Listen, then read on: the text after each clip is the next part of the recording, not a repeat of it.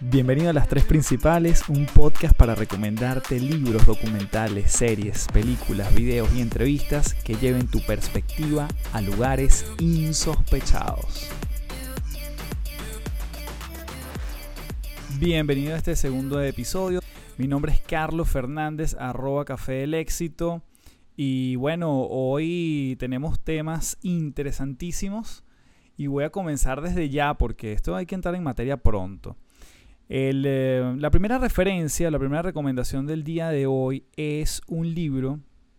Eh, es un libro que se llama Hiding in the Bathroom. Escondido en el baño. Y, ese, ese libro, su autora es Mora Aaron Mel. Y es una, bueno, una conductora de. Una, dueña de empresa, una, una tipa bastante exitosa y escribe este libro justamente porque ella es una persona introvertida y quiere dar como una esperanza a ese mundo de la gente que es introvertida. De hecho, yo me sentí identificado, debo eh, confesarlo, con varias de las cosas que ella menciona aquí, porque a pesar de que yo me dedico a dictar conferencias y estoy hablando con la gente y amo la comunicación finalmente, yo creo que en el espectro de introvertido y extrovertido, creo que estoy más hacia el introvertido. O sea, yo no soy una persona que llega a la fiesta y entonces propone la conversación y es el alma. No, no siempre, la verdad. Más bien a veces estoy como más rezagado, más de qué se está proponiendo en la audiencia, eh, de qué están hablando los amigos y yo entonces tímidamente voy sumando. Es decir, yo creo que estoy más hacia el espectro de introvertido, por eso este libro me gustó mucho. Eh, Hiding in the Bathroom. Van a tener la referencia allí en, los links abajo del podcast. Y bueno, vamos a comenzar con algunas, algunas cosas que me parecieron interesantes. Y es que ella comienza con esta frase. Ser un introvertido exitoso es permitir que las emociones sean una oportunidad para adquirir conocimiento y hacer que trabajen para usted. Y bueno, como les mencionaba, esta autora, empresaria, Mora Aaron Mail, fundadora de una empresa de marketing con unos numerosos empleados. Eh, y ella se describe a sí misma como una empresaria ermitaña y una introvertida extrema.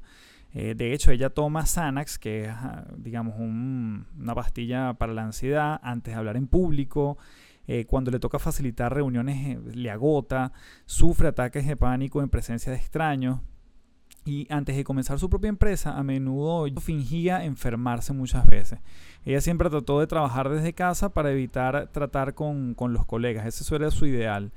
Y a pesar de esta ansiedad, ella es, la principal, es el principal motor de ventas de su negocio. Entonces ahí están como algunas cosas que eh, históricamente parecieran no tener sentido. En este caso, una tipa profundamente introvertida y que es el principal motor de las ventas de su compañía. Una persona que finge estar enferma para evitar, estar eh, entrar en contacto con otras personas y sin embargo es bastante buena en lo que hace.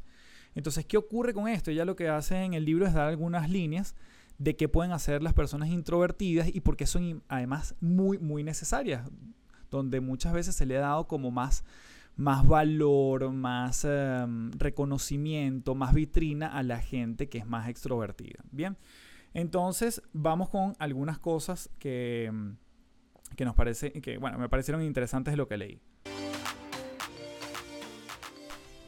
Y Aaron Mail ha creado un menú de estrategias que le han permitido hackear su camino. Ella se refiere a estas técnicas bajo el paraguas de esconderse en el baño.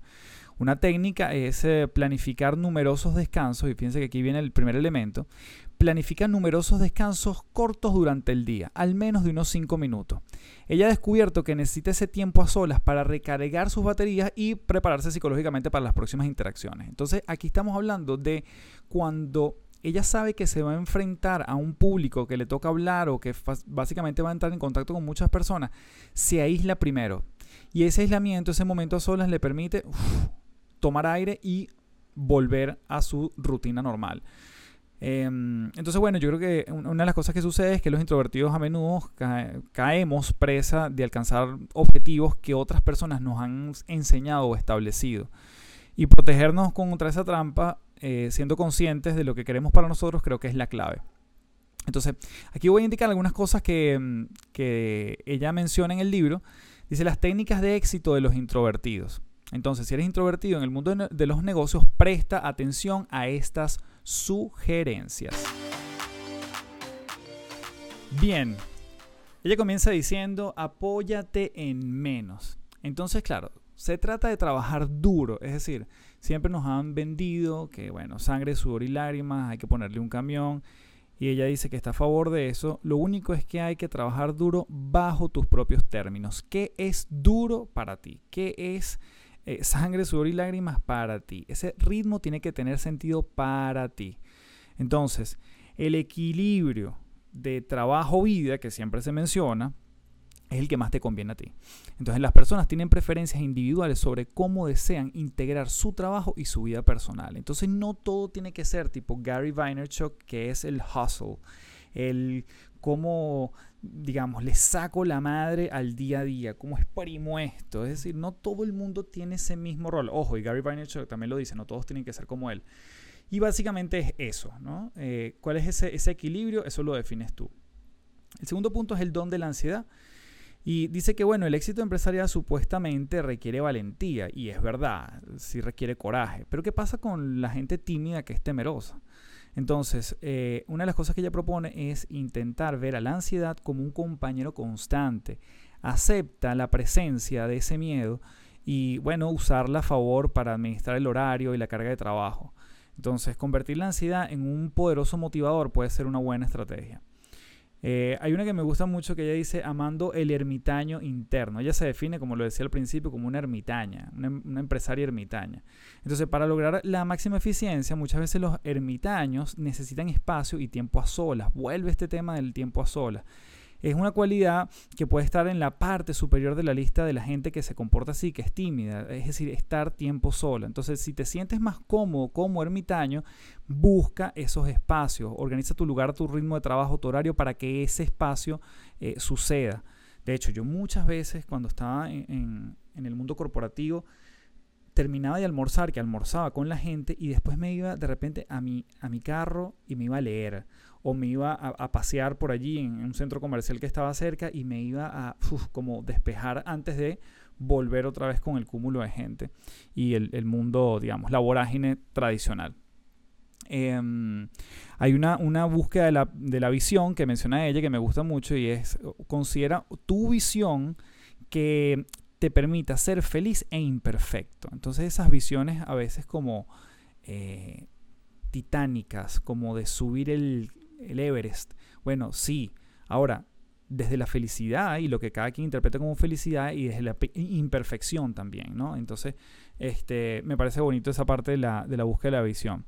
Ella dice, bueno, establece límites. En los negocios la gente quiere escuchar que sí todo el tiempo. Y eso muchas veces está genial para la gente extrovertida, que muchas veces incluso le gusta estar bien, eh, como es que dicen, como con el diablo y con el, con Dios y con el diablo. Eh, entonces, claro, le gusta, le gusta decir sí a todo y entonces incluye cócteles, los eventos sociales, eventos de negocio, eh, ser el host de, una, de un evento.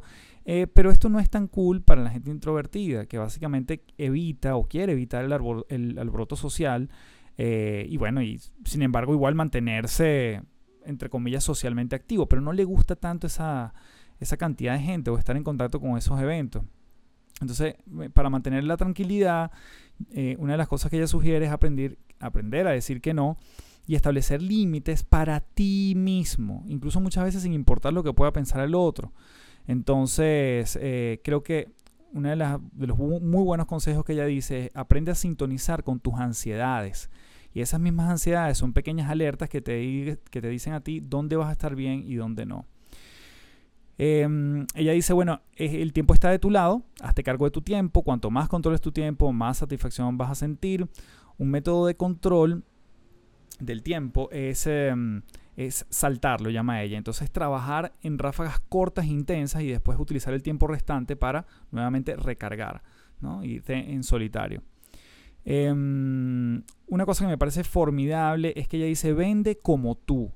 Entonces no es necesario ser ese tiburón, ese tipo avasallante para ser un vendedor exitoso. Y todos vendemos siempre algo, ideas, productos, servicios, formas, políticas, lo que sea.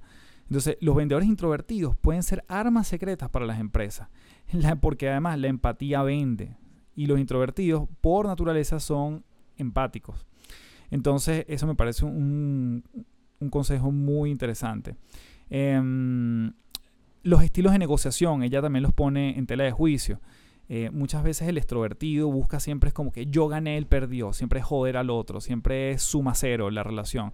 Y básicamente, nuevamente, incluso conectando con el anterior, que es el poder de la empatía de los introvertidos, no necesitan eso, porque no necesitan regocijarse en que el otro pierda para ellos sentirse que están ganando. Entonces ellos mismos em, están sintonizados muchas veces con sus propias emociones, así como con los sentimientos de los demás, y los introvertidos pueden ser negociadores muy efectivos.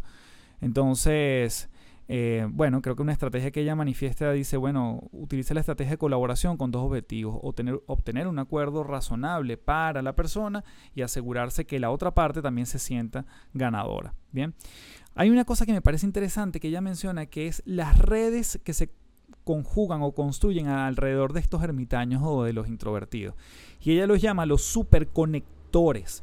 ¿Quiénes son esos superconectores? Bueno, yo creo que son la gente que hace ese trabajo de conectarte con otros, pero lo hacen por ti.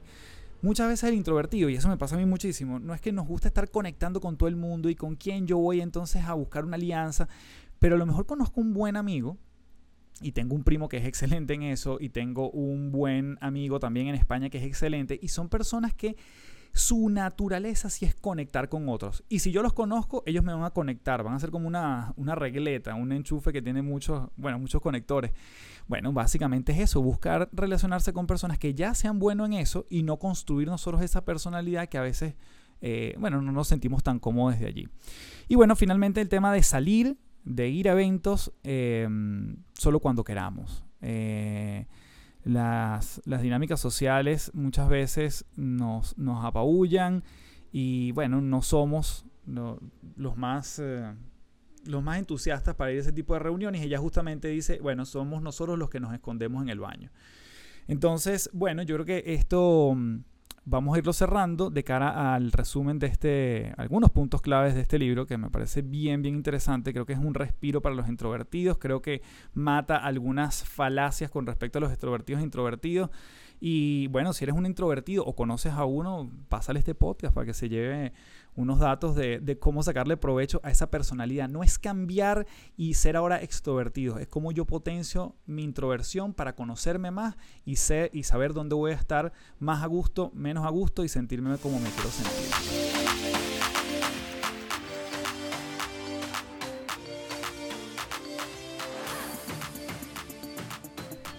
La segunda recomendación es una entrevista entre Brené Brown y Tim Ferriss eh, una entrevista muy buena, larga, eh, y creo que una de las cosas, bueno, hablan de muchas cosas interesantes. Eh, Brené Brown es altamente conocida por el tema de la vulnerabilidad, cómo ella eh, popularizó esto desde sus experimentos, desde sus vivencias, desde sus investigaciones. Y creo que lo más interesante es que ella pone su carne y su experiencia y sus vivencias y, y sus momentos duros en cada una de esas entrevistas y le da mayor validez.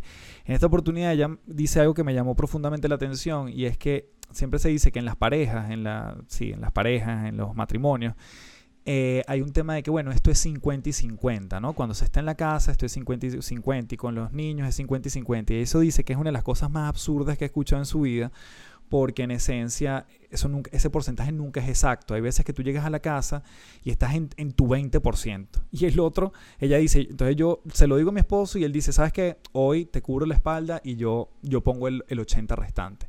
A veces eso está un poco más equilibrado, pero realmente es, es en la el sincerarnos y el saber que muchas veces en las relaciones de pareja, y yo creo que también en los equipos de trabajo sucede lo mismo, no siempre todos estamos dando nuestros 50, ¿sí? Sino que muchas veces buscamos también compensar lo que el otro está, está careciendo en ese momento, o esa energía o esa motivación que puede faltar. Y creo que en el caso de las parejas es bastante evidente.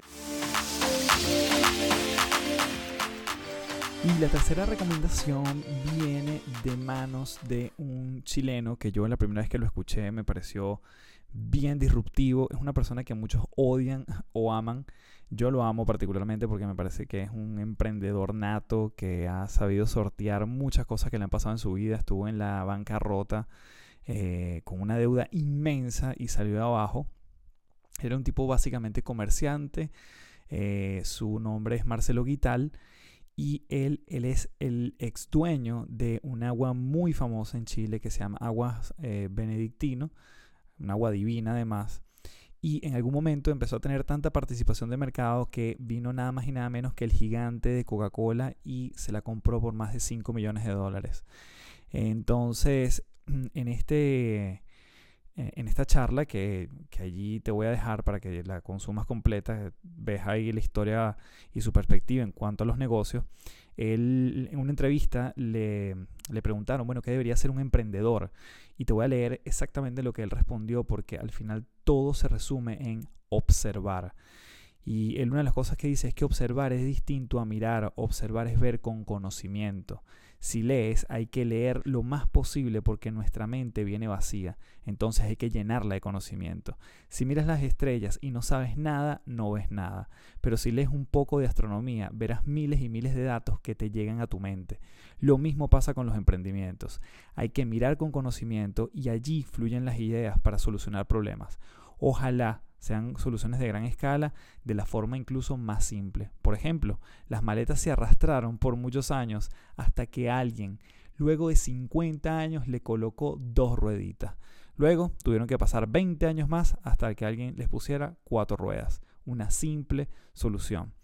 Y yo creo que esto resume en buena medida su perspectiva del emprendimiento, que es ver algunos vacíos que hay en el mercado, algunas etapas que alguien no está llenando, algunas necesidades que no están satisfechas y muchas veces viene de los dolores que uno mismo como usuario, como potencial cliente eh, está viviendo.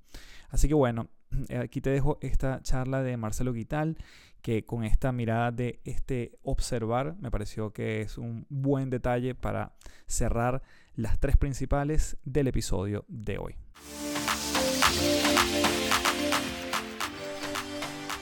Bien, gracias por acompañarme en este episodio de las tres principales y bueno, para hacer un pequeño repaso, comenzamos hablando del el libro Hiding in the Bedroom, donde hablan de este poder de los introvertidos y la necesidad de contar con ellos. Luego vimos todo lo que fue la perspectiva de Brené Brown en temas de pareja, nunca 50 y 50, eh, según su, su, opinión. Y luego cerramos entonces con esta, esta parte de Marcelo Guital hablando desde el emprendimiento y una de las claves que es el observar, que es lo que estamos viendo que está faltando y bueno, a veces está en lo más simple. Ojalá lleguen a gran escala esas cosas que vamos inventando, pero en lo más simple quizás están los grandes cambios. Así que bueno, te dejo por ahora.